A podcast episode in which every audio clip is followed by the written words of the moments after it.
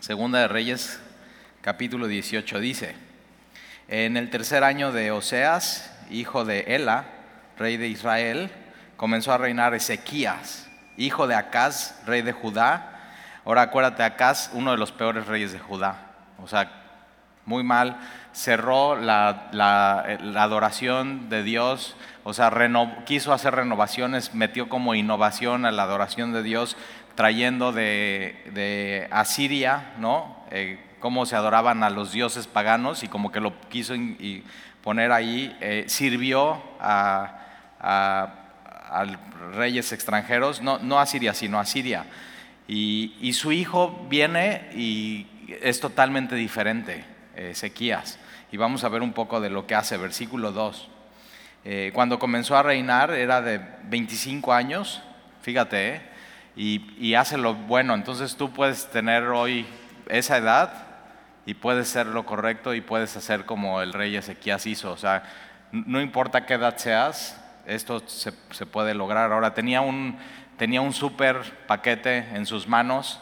Yo creo que difícil de lograr lo que él hace. Eh, acuérdate que Samaria ya había sido llevada cautiverio a Siria. Las cosas están muy mal espiritualmente hablando. Y él, de todas maneras, fíjate, versículo 2, cuando comenzó a reinar de 25 años y reinó en Jerusalén 29 años, y el nombre de su madre fue Abi, hija de Zacarías, entonces papá mal de lo peor, y su mamá, ahí está, algo bueno, debió haber enseñado a Ezequías.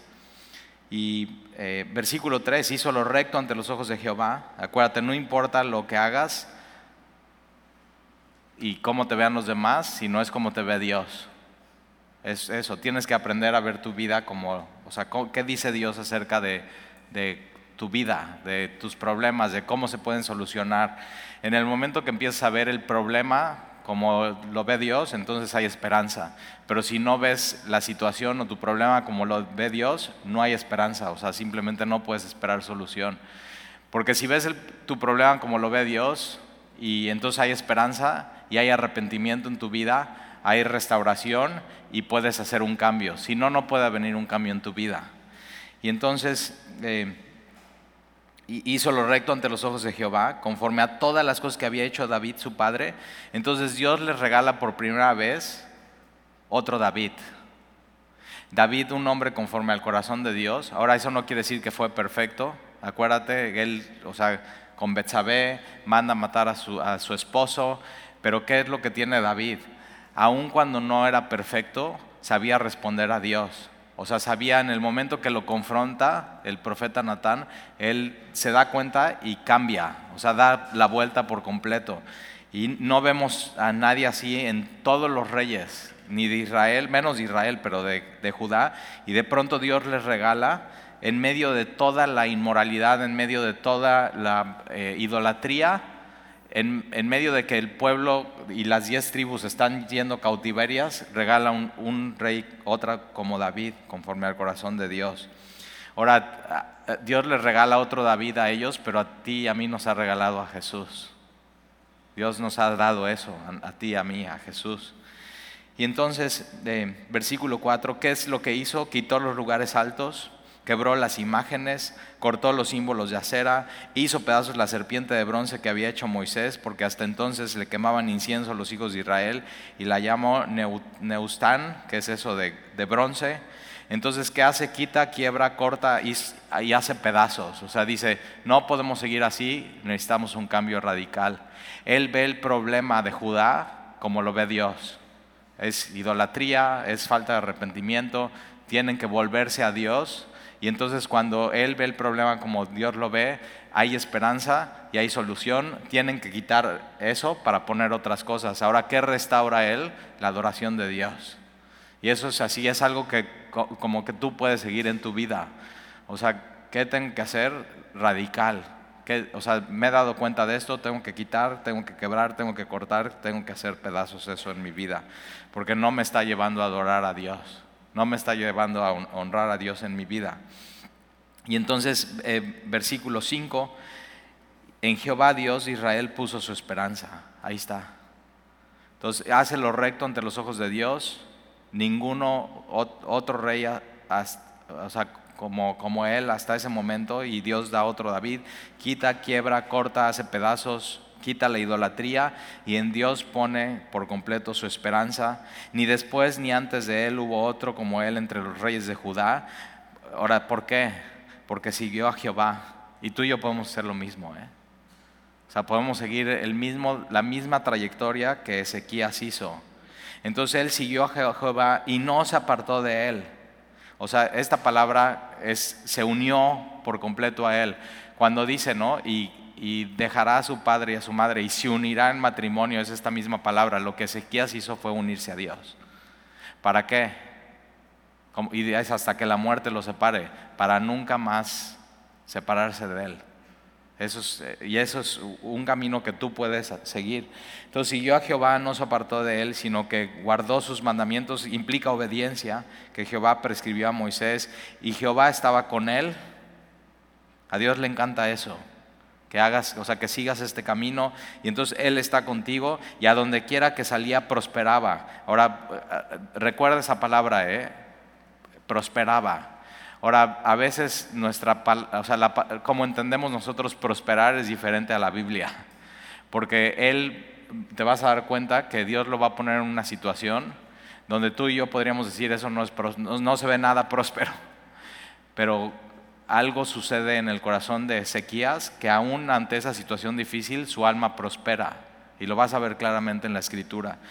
Entonces, eh, Jehová estaba con él y a donde quiera que salía prosperaba. Y él se rebeló contra el rey de Asiria y no le sirvió. Ahí está. Como, y su papá sí, él no. Y decide, yo, no, yo solamente voy a servir a Jehová, a mi Dios.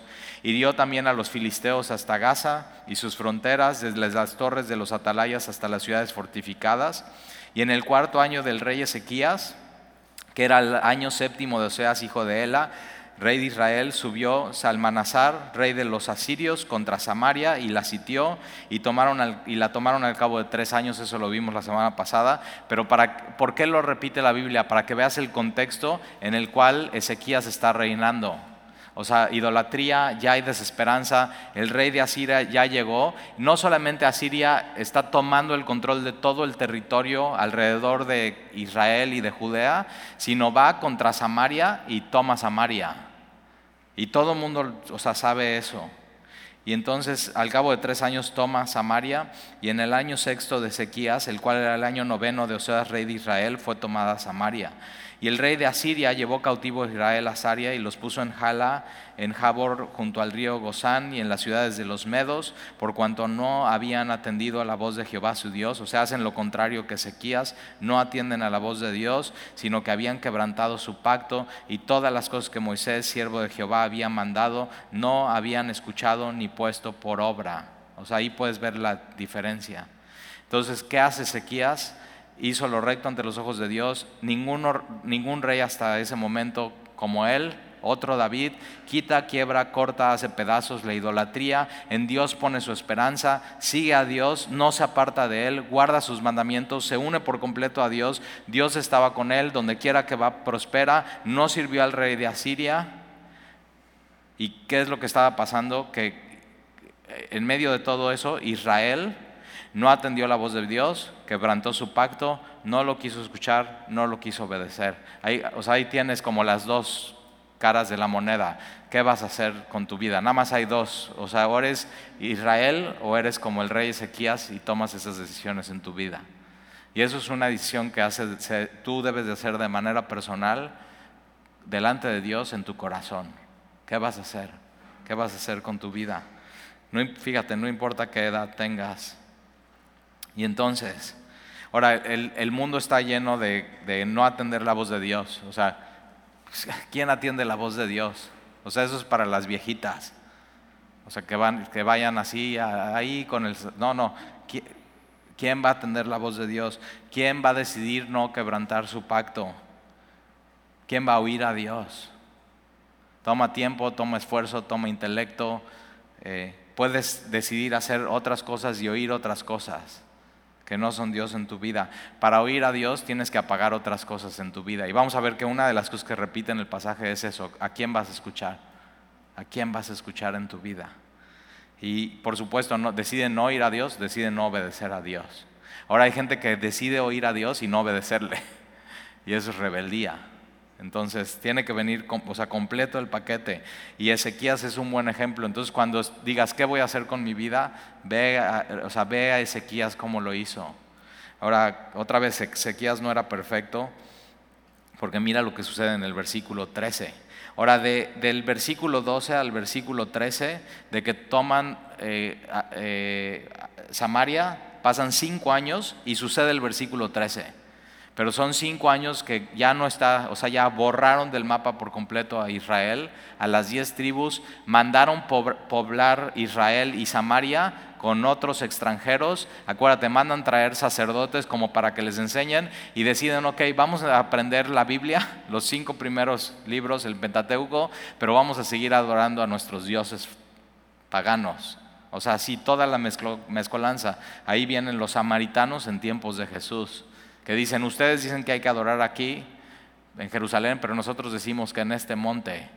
Y dice, dice Jesús, ya no, es, ya no es, el lugar de adoración ya no es un lugar, ya no va a ser Jerusalén, ya no va a ser Samaria, ahora va a ser en espíritu y en verdad, en de manera espiritual, no carnal, ya no de manera, ya es en tu corazón y de verdad con la palabra de Dios. Ahí está. Y entonces versículo 13. A los 14 años del rey Ezequías, de que está reinando, subió Sennacherib, rey de Asiria, contra todas las ciudades fortificadas de Judá. ¿Y qué crees que sucede? Las tomó. Ahora, ojo, ¿eh? Dios había dicho, voy a estar con él y lo voy a prosperar. ¿Qué pasó? Y tú puedes ser Ezequías. Y tú puedes hacerlo recto ante los ojos de Dios quitas, quiebras, cortas, haces pedazos la idolatría, te das cuenta, en Dios pones toda tu esperanza, sigues a Dios con todo tu corazón, lo amas con toda tu alma y, guardas sus mandamientos, no te apartas de Él, te unes a Él por completo, le adoras, Dios está contigo, te dice que te va a prosperar y de pronto viene a Siria en tu vida. Y eso puede suceder, y eso pasa. Y eso no quiere decir que Dios no estaba con Ezequías y eso no quiere decir que, Ezequías no iba a prosperar su alma.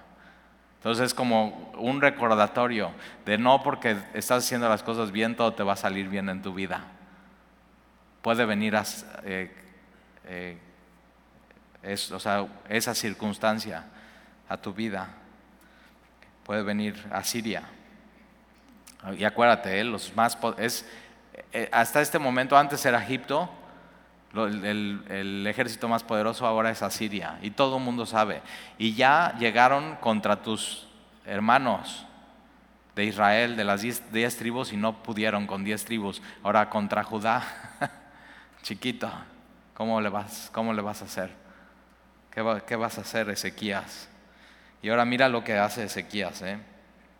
Entonces toma las ciudades fortificadas, pero no, todavía no toma Jerusalén. Para tener control total de Judá, tienen que ir contra la capital y es, la capital es Jerusalén.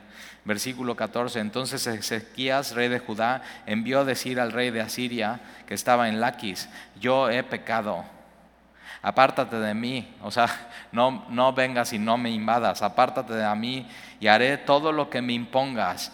Y aquí bíblicamente se equivocó, no puso su esperanza en Dios. O sea, simplemente quiere resolverlo él en su carne y decir, bueno, ya yo lo voy a resolver. Lo que tú me digas, rey de Asiria, eso yo voy a hacer. Pequé por, por no eh, servirte a ti antes. Eres el más poderoso de la tierra. Acuérdate, el rey Ezequías, igual que el rey David, no son perfectos. Pero mira cómo va a responder él a Dios más adelante cuando se da cuenta. Y entonces haré todo lo que me impongas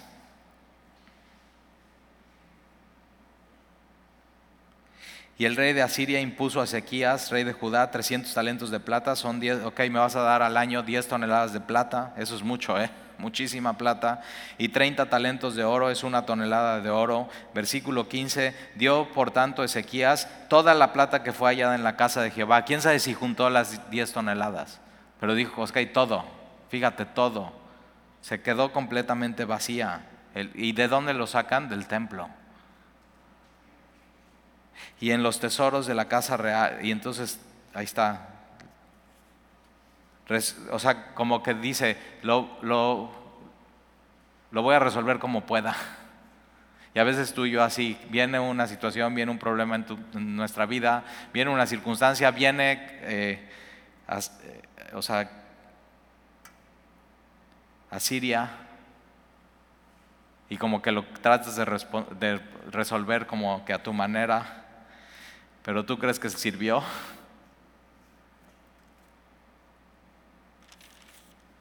Y versículo 16 entonces.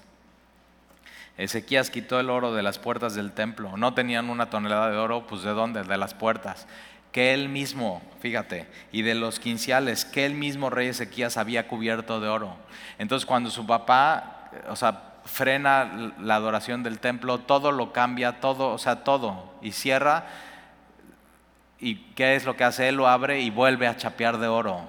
O sea, como que vuelve a brillar la gloria de Dios en el templo. Y entonces el mismo rey Ezequías había cubierto de oro y lo dio al rey de Asiria, y está tus 10 eh, toneladas de plata, tu una tonelada de oro.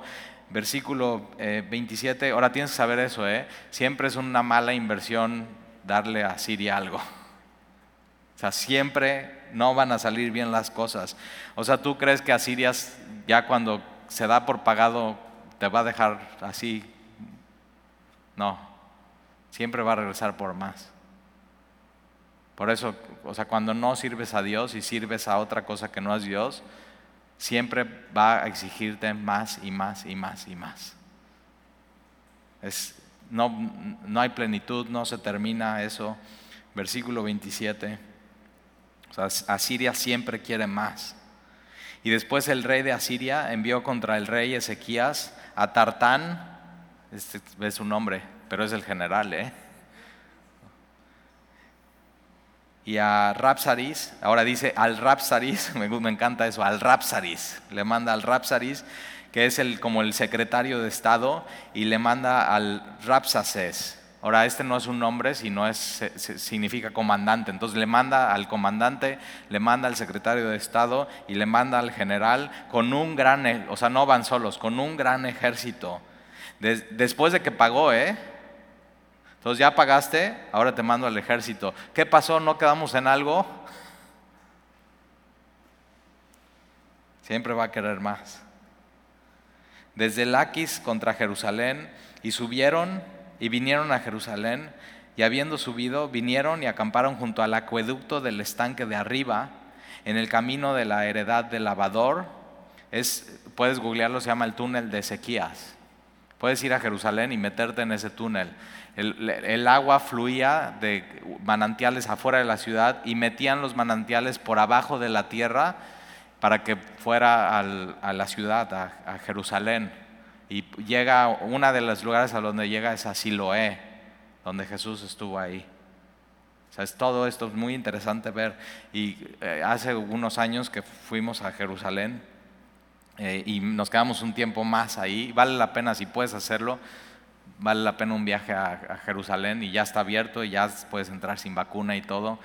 Eh, pero una de las cosas que puedes visitar es la ciudad de David y en la ciudad de David está el túnel de Ezequías y te metes en un túnel y son, pues no sé si son uno o dos kilómetros que vas en un túnel, está completamente oscuro y el agua te llega por aquí y el agua está corriendo y está entrando a, la ciudad completamente oscuro, ¿eh? O sea, si te, te da pánico y claustrofobia no te metas pero al final llegas, ya ves la luz así al fondo, ¿no? Y yo iba con un amigo, él iba, eh, traíamos nuestras mochilas, nos quitamos los zapatos porque no traíamos chanclas, y él me va agarrando del hombro como para no perderse, y yo voy así nada más, sin, pues de por sí no se ve nada, entonces ahí vas a tientas y, y, con todo el pánico de lo que está pasando, y de pronto ves una luz al final y ya sabes, ya voy a llegar. Y justo cuando vas a salir hay una placa y, dice el nombre del rey Ezequías y puedes poner tu mano ahí y ve y de pronto tienes así contacto con todo lo que ellos vivieron. Pero el, ¿y qué es lo que hacían? Si ellos descubrían el acueducto y lo cerraban, ya no había agua dentro de la ciudad y entonces perdían. Y entonces tenían que salir y tenían que rendirse. Entonces esto es interesante, el acueducto del estanque de arriba, en el camino de la heredad del lavador. Y llamaron luego al rey y salió a ellos Eliakim, hijo de Hilcías, mayordomo, y Sebna, escriba, y Joá, hijo de Asaf, canciller. Ahí está, tipo el canciller hoy, como tipo Marcelo Ebrat, entonces ahí está. Pero este es estos son de Jerusalén. Entonces, pero fíjate a quiénes envían ellos. Envía un general, a un comandante y un secretario de Estado. Eso es guerra. O sea, no manda a un embajador. O sea, está mandando a los más pesados con un gran, fíjate, gran ejército. Y entonces Ezequías manda al mayordomo, al escriba y al canciller. Y está bien, versículo 19, eh, pero traían instrucciones. ¿eh? Y le dijo el Repsaces, eh, decid ahora a Ezequías, fíjate cómo no dice, díganle al gran rey Ezequías, no, a Ezequías. O sea, por ahí empiezan y siempre el enemigo te va a querer atacar con tu identidad. Ezequías ni reyes. Entonces digan, díganle ahora a Ezequías, así dice el gran rey. O sea, él sí es rey. El rey de Asiria sí es rey, Ezequías no es rey. O están pensando, va a dejar de ser rey. Esa es la idea que está aquí. Y entonces así dice el gran rey de Asiria. ¿Qué confianza es esta en que te apoyas? O sea, ¿por qué te estás apoyando? O sea, ¿de, de dónde? ¿Por qué sacas tanto confianza? Versículo 20. Dices, pero son palabras vacías. Fíjate cómo todo es palabras, ¿eh? Dices, pero son palabras vacías. Consejo tengo y fuerza para la guerra, mas ¿en qué confías? Ahora fíjate, le dice, ¿en qué confías? Y lo que no se está dando cuenta que ellos debían de confiar no en algo, sino en alguien, en Dios. Pero entonces le está diciendo, ¿en qué confías que te ha revelado contra mí? Y sí, sí es cierto, o sea, ¿por qué tú, o sea, yo siendo tan fuerte y tú tan débil, no tenían un gran ejército, o sea, ¿en qué te estás apoyando para rebelarte contra, contra mí? ¿Con qué fuerza? Versículo 21. He aquí que confías en este báculo de caño cascada en Egipto. Ahora, Egipto sí era poderoso, pero ya había perdido su fuerza. entonces, una de las cosas que Dios les ha dicho una y otra vez a Judá y a Israel es no te apoyes en Egipto, no te apoyes en Egipto, no y vimos las semanas pasadas cómo están clamando de pronto ellos Egipto y dice tú confías, eh, estás confiando en Egipto, que ese es un báculo de caña cascada, el cual si alguno se apoyare se le entrará por la mano y la traspasará, tal es Faraón, rey de Egipto, para todos los que en él confíen. Y versículo 22, y eso había pasado con Egipto, había perdido por completo su fuerza. Versículo 22, y si me dices, nosotros confiamos en Jehová nuestro Dios, fíjate, ¿eh? no deben de confiar en Egipto, pero si no confían en Egipto y, y, y ustedes me dicen que están confiando en Jehová nuestro Dios, ¿no es este aquel cuyos lugares altos y altares ha quitado Ezequías? Y ha dicho a Judá y a Jerusalén, delante de este altar adoraréis en Jerusalén. Y sí, eso hizo, o sea, la reforma de Ezequías fue, vamos a quitar todos los altares que no están en el templo y solamente en este altar vamos a adorar a Dios, pero ellos, como son paganos y son de tener muchos dioses y muchos altares, lo ven como una debilidad. Y no es una debilidad. Ellos deberían de adorar a un solo Dios. Versículo 23, ahora pues yo te ruego que des rehenes a mi Señor, el rey de Asiria, y yo te daré dos mil caballos Ahora, no, ellos para este momento su ejército está débil, no tienen dos mil caballos y no tienen dos mil jinetes para los caballos, pero ve el, reto. O sea, tú dame rehenes y yo te voy a dar dos mil caballos y tú puedes dar jinetes para ellos. Ni eso tienes. O sea, lo está retando, está, está el rey de Asiria retando a Ezequías. Versículo 24. ¿Cómo pues podrá resistir un capitán. o sea, ni siquiera al rey. ¿Cómo puedes resistir un capitán? Al menor de los siervos de mi Señor, aunque estés confiado en Egipto con sus carros y su gente a caballo. ¿Acaso he venido yo ahora sin Jehová? Ve esto, ¿eh? ¿Acaso he venido yo ahora sin Jehová a este lugar para destruirlo?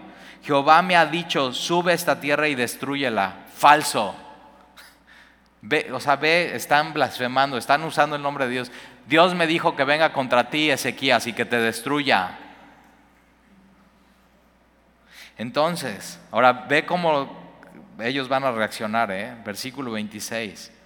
Entonces, dijo Eliakim, hijo de Ilcías, y Sebna, y Joa, al Rapsaces, te rogamos que hables a tus siervos en arameo porque nosotros lo entendemos. Y no hables con nosotros en lengua de Judá, en hebreo, a oídos del pueblo que está sobre el muro. O sea, ¿por qué? O sea, si de por sí nosotros nos estamos asustando, imagínate estos que te están escuchando. O sea, como podrías hablarnos en arameo para que ellos no entiendan. Y así abajo del muro está así un papá escuchando, no inventes. Y el hijito, papá, ¿qué dicen?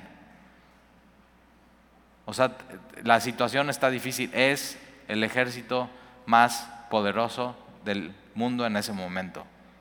Piénsalo así, ¿eh? es una situación imposible para ellos.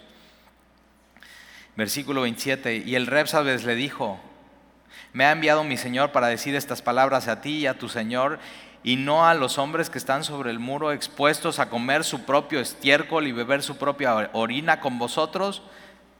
Entonces, o sea, esto ya está muy cañón. Entonces el Repsaces se puso en pie y clamó a gran voz, ah, ¿no quieres que escuchen? Van a escuchar. En lengua de Judá, en hebreo, y habló diciendo, oíd la palabra del gran rey, el rey de Asiria. Así ha dicho el rey, no os engañe Ezequías, porque no os podrá librar de mi mano. Y no os haga Ezequías confiar en Jehová diciendo, ciertamente nos librará Jehová y esta ciudad no será entregada en mano del rey de Asiria. No escuchéis a Ezequías. O sea, no escuchan a Ezequías, escúchanos a nosotros.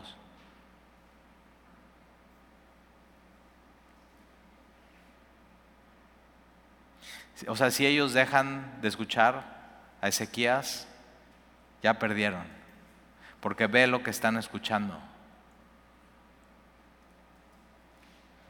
No escuches a Ezequías, porque así dice el rey de Asiria, haced conmigo paz y salid a mí. Y coma cada uno de su vid y de su higuera y beba cada uno de las aguas de su pozo, hasta que yo venga y los lleve. Ah, y ve la promesa, ¿eh? A una tierra como la vuestra. O sea, los voy a llevar a cautiverio, pero la tierra es como la de ustedes. Tierra de grano y de vino, tierras de pan y de viñas, tierra de olivas, de aceite y de miel, mucha plenitud. Y viviréis y no moriréis. Ahora, ¿de qué sirve vivir así? Con todo esto que les está prometiendo, que es mentira. Si son reos de Asiria y no sirven a Dios, ¿de qué sirve? No oigas Ezequías, porque os engaña cuando dice Jehová nos librará. El mundo, el mundo grita esto, ¿eh?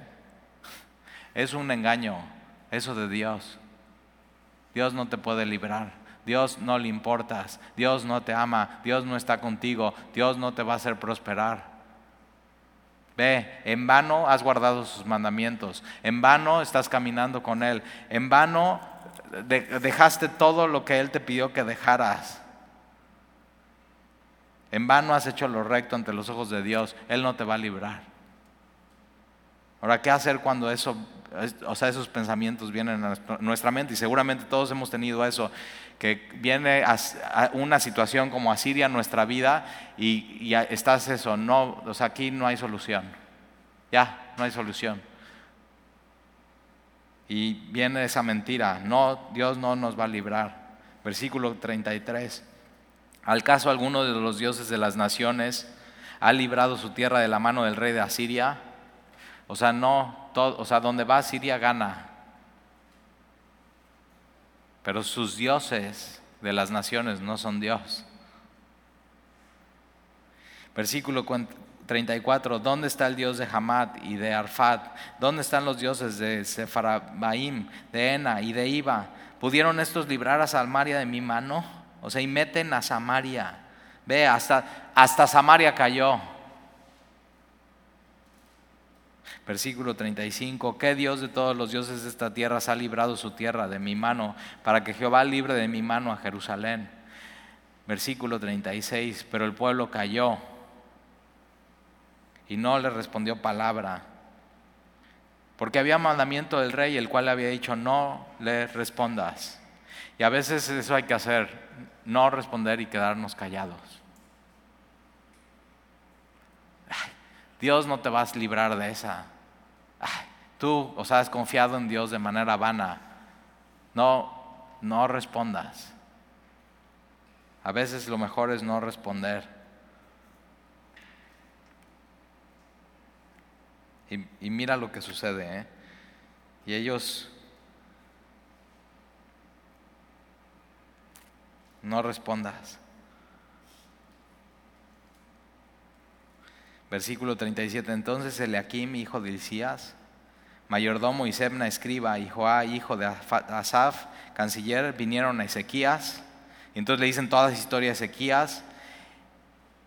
Rasgados sus vestidos, le contaron las palabras del Rapsaces. No, no se, quisieron, no se quitaron los vestidos para ponerse la armadura y responder y pelear. y No, se quitaron los vestidos y se vistieron de luto se rasgaron sus vestidos y van con Ezequías, versículo 1 del capítulo 19, y cuando el rey Ezequías lo oyó, rasgó sus vestidos también y se cubrió de Sicilio, y mira lo que hace, entró en la casa de Jehová, reaccionó bien. Al final este hombre reaccionó bien. Y envió a Eliakim, mayordomo, a Sebna, escriba, y a los ancianos de los sacerdotes, cubiertos de Sicilio, al profeta Isaías, hijo de Amós. Isaías, acuérdate, ya llevaba 40 años desde la muerte del rey Usías, ministrando y hablando al pueblo y aconsejándole, y seguramente tenía una relación Ezequías con Isaías. Y entonces dice, ok, voy a entrar a la casa de Dios a su presencia y voy a llamar al profeta Isaías, necesito consejo, necesito sabiduría, versículo 3, para que le dijesen, así ha dicho Ezequías, este día es día de angustia, oh sorpresa, todo lo hizo bien, pero Dios permitió que llegara un día de angustia a este rey. Y a veces te va a suceder a ti, todo o sea, vas a estar diciendo, voy a estar caminando bien con Dios, voy a obedecer todo lo que yo entienda de la Biblia, no me voy a preocupar lo que no entienda, lo que entienda lo voy a hacer, voy a amar su palabra, eh, me voy a unir a Él, le voy a adorar a Él y de pronto, oh sorpresa, día de la aflicción. ¿Cómo, o sea, ¿Y cómo vas a reaccionar ante el día de la aflicción? Y él lo que hace es va a la casa de Jehová, llama al profeta Isaías y le dice, este día es día de angustia, de reprensión y de blasfemia, porque los hijos están a punto de nacer y la que da luz no tiene fuerzas. Imagínate eso, si, si ya tuviste un hijo, a ver, da luz sin fuerza. No se puede, ¿verdad? O sea, terminas toda desgastada y, toda sudada y, y, el doctor te dice, ahora sí, mija, viene con todo, échale todas las fuerzas. Y ya, y escucha, ahora si no tiene, así ya, no hay fuerzas. Ya no, hay, ya no puede luchar. Y están en una posición imposible. Imposible. Y no hay cesárea, ¿eh? No hay solución. Es un desastre que, o sea, como nunca. Y ve lo que pasa, versículo 4. Quizás oirá Jehová tu Dios todas las palabras del Rapsacés, a quien el rey de los asirios, su señor, ha enviado para blasfemar al Dios viviente y para vituperar, vituperar con palabras las cuales Jehová tu Dios ha oído. Por tanto, eleva oración por el remanente que aún queda. Isaías ora. Ora por nosotros. Esto está sucediendo. Versículo 5. Vinieron por los siervos del rey Ezequías e Isaías. Isaías les respondió, así diréis a vuestro Señor, así ha dicho Jehová, no temas. Cuando estás caminando con Dios, como Ezequías, y viene a Siria, y dices, no es una situación imposible, Dios que está contigo y no se ha ido, te dice, no temas. Posiblemente tú tienes que escuchar eso de Dios hoy en tu vida. No temas. No temas por las palabras que has oído, con las cuales me han blasfemado los siervos del rey de Asiria. He aquí pondré yo en él un espíritu y oirá rumor. Otra vez oír. Ve la palabra, se repite. Ellos están escuchando y están temiendo y así, y de pronto dicen, no, ahora yo voy a poner en ellos un espíritu y yo les voy a hacer oír a ellos. Ahora. Y oirán un rumor y volverán a su tierra y haré que en su tierra caiga espada. Mira, cuando eres como Ezequías y viene a Siria y confías en Dios y toda tu esperanza está en Él y vas a la casa de Dios y buscas consejo como Él lo hizo de la palabra de Dios, del profeta Isaías. Y eso puedes hacer en tu vida, ¿eh? Decir, ok, estoy viviendo una situación como así, bien, vino a Siria mi vida. Y todo, todo está apuntando que es una causa imposible y todo lo que yo estoy escuchando es, o sea, es, no puedes confiar en Dios en esto, o sea, es demasiado.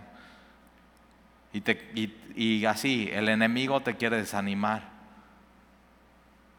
Tú tienes que eso, es ir a la presencia de Dios, abrir tu Biblia y por qué no en Isaías y leer y a ver qué te dice Dios. Tú puedes hacer exactamente lo mismo que Él y de pronto puedes escuchar a Dios decir, no temas.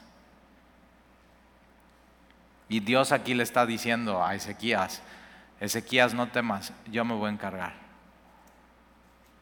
Y a veces nos cuesta trabajo, ¿verdad? Cuando viene una Siria, una situación así imposible, y quieres hacer y hacer y hacer y a ver, no, y Dios dice, no respondas, cállate.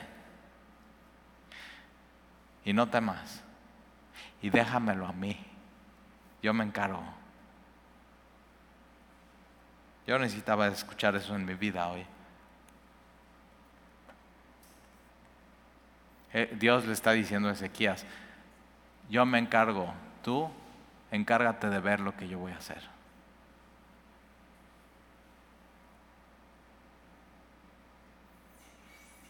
¿Tú estás dispuesto a hacer eso? A dejárselo en manos de Dios a callar tu boca, a decirle a alguien en el que confíes, oye, puedes orar por esto, y tú no hacer nada, no meter las manos, y decirle, Dios, tú hazlo. Versículo 8. Y regresando el Repsaces halló al rey de Asiria combatiendo con Libna, porque oyó, ahí está, ¿eh? oyó que se había ido de Laquis y oyó decir que Tirsac, rey de Etiopía, había salido para hacer la guerra. Entonces volvió él. Ahora no para ahí, ¿eh? porque dices, ah, mira, entonces sí, Dios sí está obrando, sí está obrando. Pero no, él no para ahí. Él, o sea, este cuate vuelve él y envía embajadores a Ezequías. Él ya no va. Él ya regresa, está viendo todo lo que está pasando, están atacando a, Siria y a Siria está yendo a estas otras ciudades, Etiopía y a Libna, y, salen de, eh, de Laquis para atacar a ellos.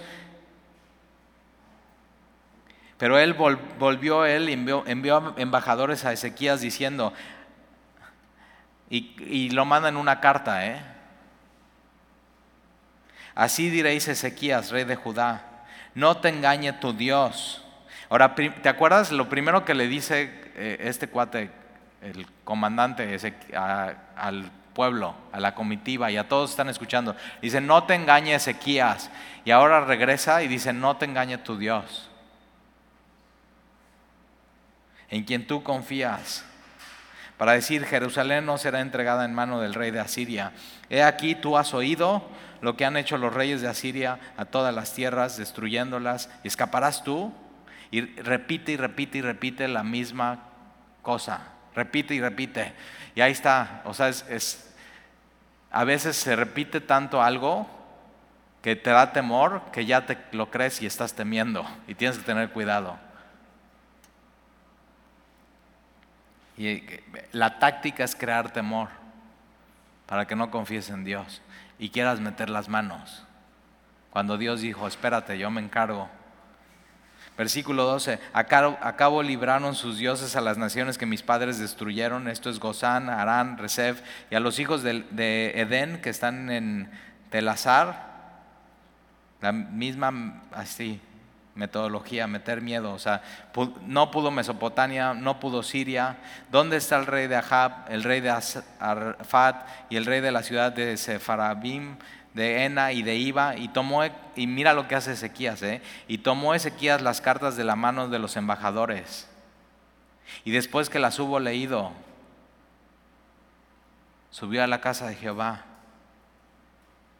y las extendió Ezequías delante de Jehová. Entonces toma estas cartas y están, vamos a ir contra ustedes, no le hagan caso a Dios, no pueden confiar en Él, nosotros somos los más poderosos, los vamos a atacar y Él no dice nada, toma las cartas, va al templo y delante de la presencia de Dios es pergamino, lo extiende y dice, mira Dios, mira.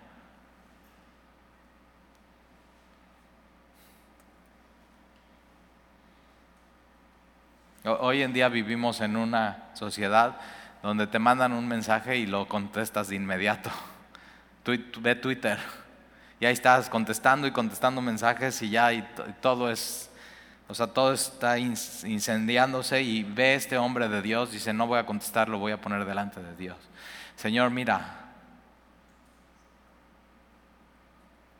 Y eso es lo que tú y yo tenemos que hacer cuando tú recibas una acusación, un ataque, algo que quiere meter en temor en tu vida, algo que está así eh, yendo contra ti, contra lo que crees, lo primero que tienes que hacer es ir a Dios y extender eso delante de Dios y decir, mira Señor,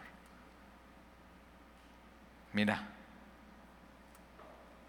y tomó Ezequías las cartas de la mano de los embajadores, no se defiende, no pone un mensaje en Twitter diciendo esto es falso, es una acusación, no, va delante de Dios. Tú y yo tenemos que aprender exactamente a hacer lo mismo. Y después que las hubo leído, subió a la casa de Jehová, las extendió Ezequías delante de Jehová y oró Ezequías delante de Jehová, diciendo, Jehová, Dios de Israel, que moras entre los querubines, solo tú eres Dios. De todos los reinos de la tierra, tú hiciste el cielo y la tierra. Entonces, o sea, sabiendo esto, ¿cómo se ve tu problema? Tú, solo tú eres Dios. Y todos los reinos de la tierra, de todos los reinos de la tierra, y tú hiciste el cielo y la tierra. El que hizo el cielo y la tierra es tu Dios. Entonces, pensando en eso, ahora cómo se ve tu problema. ¿Tú crees que Dios no va a poder con él? Por más difícil que se vea el ejército de Asiria. Inclina, oh Jehová, tu oído y oye. Fíjate otra vez, oye, oye, oye, oye. Inclina, oh Jehová, tu oído y oye. Abre, oh Jehová, tus ojos y mira. Oye lo que están diciendo, mira lo que dice esta carta. Y oye las palabras de Sennacherib que ha enviado a blasfemar al Dios viviente. Es verdad, oh Jehová, que los reyes de Asiria han destruido las naciones y sus tierras. Es verdad. Y que echaron al fuego a sus dioses por cuanto ellos no eran dioses, sino obra de manos de hombres, madera o piedra, y por eso los destruyeron. Ahora pues, oh Jehová, Dios nuestro, sálvanos. Te ruego de su mano, para que sepan todos los, los reinos de la tierra que solo tú, Jehová, eres Dios. Dios, está esta, está esta Siria en mi vida. Mira, oye, ve. Y Dios dice, no temas. Pero Señor, mira, todavía no se termina. Mira, oye, ve. Y Dios,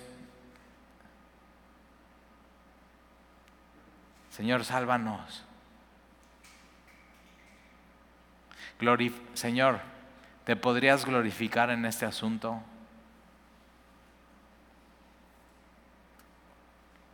Entonces Isaías, hijo de Amós, envió a decir a Ezequías, así ha dicho Jehová, Dios de Israel, lo que me pediste acerca de Sennacherib, rey de Asiria, he oído. O sea, Dios le dice, Ezequías, ya te oí. Y, otra vez, si sigues el mismo camino de Ezequías, cuando vas con el asunto Dios dice, no temas, pero déjamelo a mí, yo me encargo, no metas mano, y vas y dices, ok Señor, pero mira esto, óyelos, y Dios, y di, sálvame Señor, no quiero meter mano, glorifica en, en este asunto, y Dios dice, ya te oí. Y dice, sí, pero oírme no basta. Pero ya con eso tendría que ser suficiente para ti. Dios te dice, ya te escuché, ya te oí, déjamelo a mí. Pero a veces eso nos cuesta. Es fe, es creer que Él sí escucha el asunto. Déjaselo a Él, ya te oyó. Entonces cuando venga a Siria contra ti un asunto imposible, ya sabes qué hacer, orar. Ponlo delante de Dios, déjaselo a Él.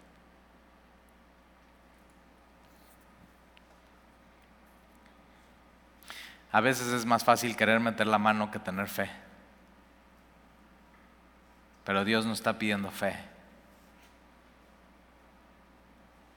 Esta es la palabra que Jehová ha pronunciado acerca de él. La Virgen hija de Sión te menosprecia, te escarnece, se burla de ti, detrás de ti mueve su cabeza la hija de Jerusalén, a quien ha vituperado y blasfemado, y con quien has alzado la voz y levantado en, alto tus ojos contra el santo de Israel. O sea, mientras eh, el rey de Asiria estaba haciendo esto, estabas yendo contra Ezequías, sí Jerusalén, pero realmente está yendo contra Dios.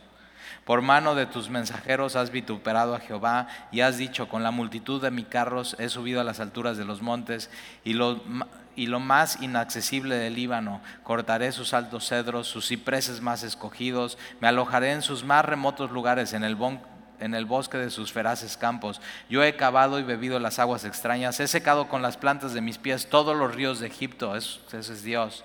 ¿Nunca has oído que desde tiempos antiguos yo lo hice? y que desde los días de la, de la, antigüedad lo tengo ideado y ahora lo he hecho venir y tú serás para hacer desolaciones, para reducir las ciudades fortificadas a montones de, escombros. Sus moradores fueron de, de, corto poder, fueron acobardados y confundidos. Vinieron a ser como la hierba del campo y como la hortaliza verde, como heno de los cerrados, marchitado antes de su madurez. He conocido tu situación, tu salida y tu entrada y tu furor contra mí, rey de Asiria. O sea, he conocido tu situación, tu salida, tu entrada, sé tu estrategia, sé dónde estás, sé dónde encontrarte, dice Dios. Él sí sabe. Tu estrategia y lo que tú sabes es completamente limitado. Dios sabe absolutamente todo por versículo 28, por cuanto te has airado contra mí, por cuanto tu arrogancia ha subido a mis oídos, yo pondré mi garfio en tu nariz y mi freno en tus labios. Así era como llevaba a Siria a los esclavos y a todos los que llevaba cautivos, les ponía un anzuelo en el labio y amarraban una cuerda y al que estaba enfrente, tu hermano, le amarraba así con la cuerda y un anzuelo en el labio y al de enfrente y al del frente anzuelos o garfios en la nariz y así los llevaban en fila al cautiverio. Y dice Dios, yo te voy a hacer eso a ti. Yo pondré mi garfio en tu nariz y mi freno en tus labios y te haré volver por el camino donde viniste. Y esto te daré por señal, o oh Ezequías. Fíjate, ahí está una señal. Acuérdate, el papá de Ezequías, Acaz, Dios le dice, pide una señal. Y él dice, no, no voy a pedir señal. Y entonces le dice a su hijo, yo a ti sí te voy a dar una señal. Este año comeréis lo que naciere del suyo, y el segundo año lo que nacerá del suyo, y el tercer año sembraréis y segaréis y plantaréis viñas y comeréis del fruto de ella. En, medio de, la ciudad de Jerusalén situada y todas las ciudades alrededor con los así ya la invasión no podían plantar, no podían sembrar, no podían cosechar y Dios le da le dice, vas a ver primer año, segundo año, el tercer año, vas a poder sembrar y vas a poder cosechar. Vas, le da una promesa, van a ser libres. Solamente Dios podía hacer eso en una situación imposible. Y lo que hubiera escapado, lo que hubiera quedado de la casa de Jehová, volverá a echar raíz abajo y llevará fruto arriba, porque saldrá de Jerusalén remanente y del monte de Sión los que eh, los que se salven, el celo de Jehová de los ejércitos hará esto. Por tanto, así ha dicho, así dice Jehová acerca del rey de Asiria: no entrará en esta ciudad, ni echará saeta en ella, ni vendrá delante de ella con escudo, ni levantará contra ella baluarte. Por el mismo camino que vino volverá y no entrará en esta ciudad, dice Jehová. Entonces, ¿qué le tocaba hacer a Ezequías? Una sola cosa, confiar. ¿Qué es lo que Dios ha dicho ya a ti?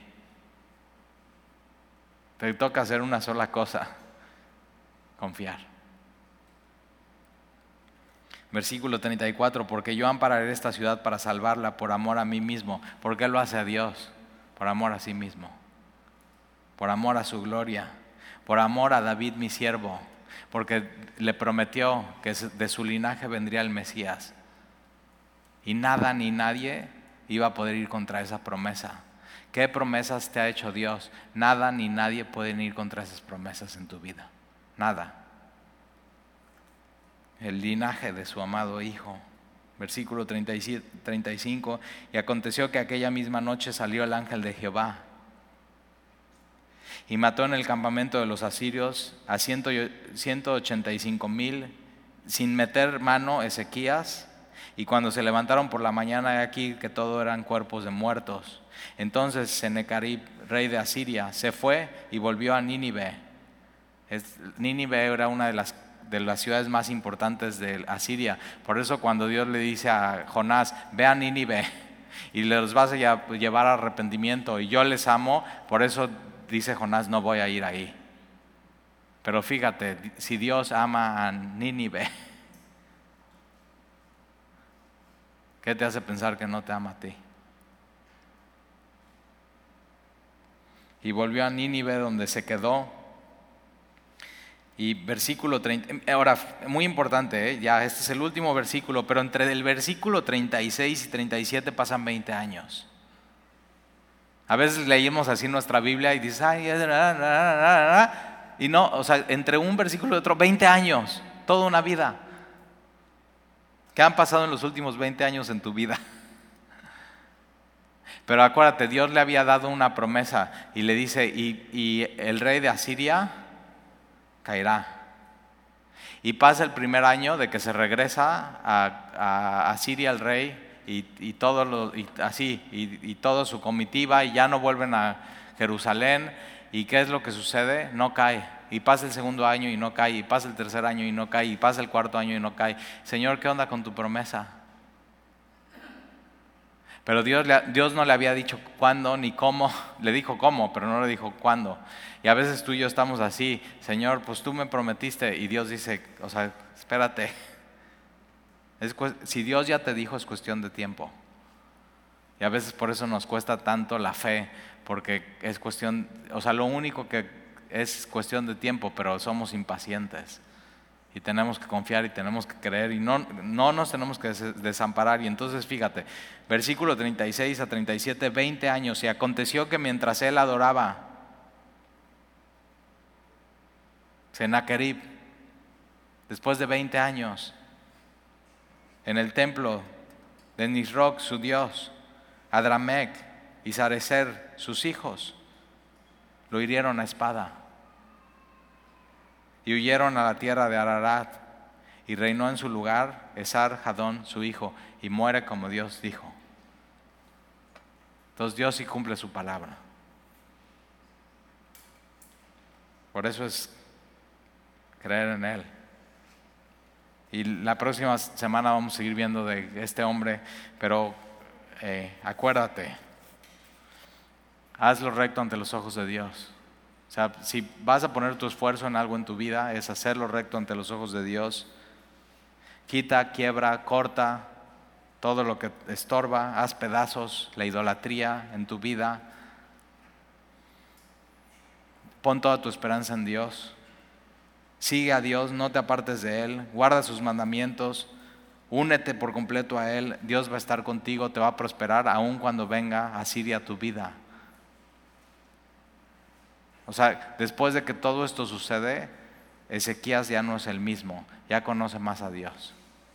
Prosperó su alma con todo esto que sucede. Y es, eso es lo que hace este hombre, Ezequías. Y no sé tú, pero yo digo, yo quiero eso en mi vida. Yo quiero eso.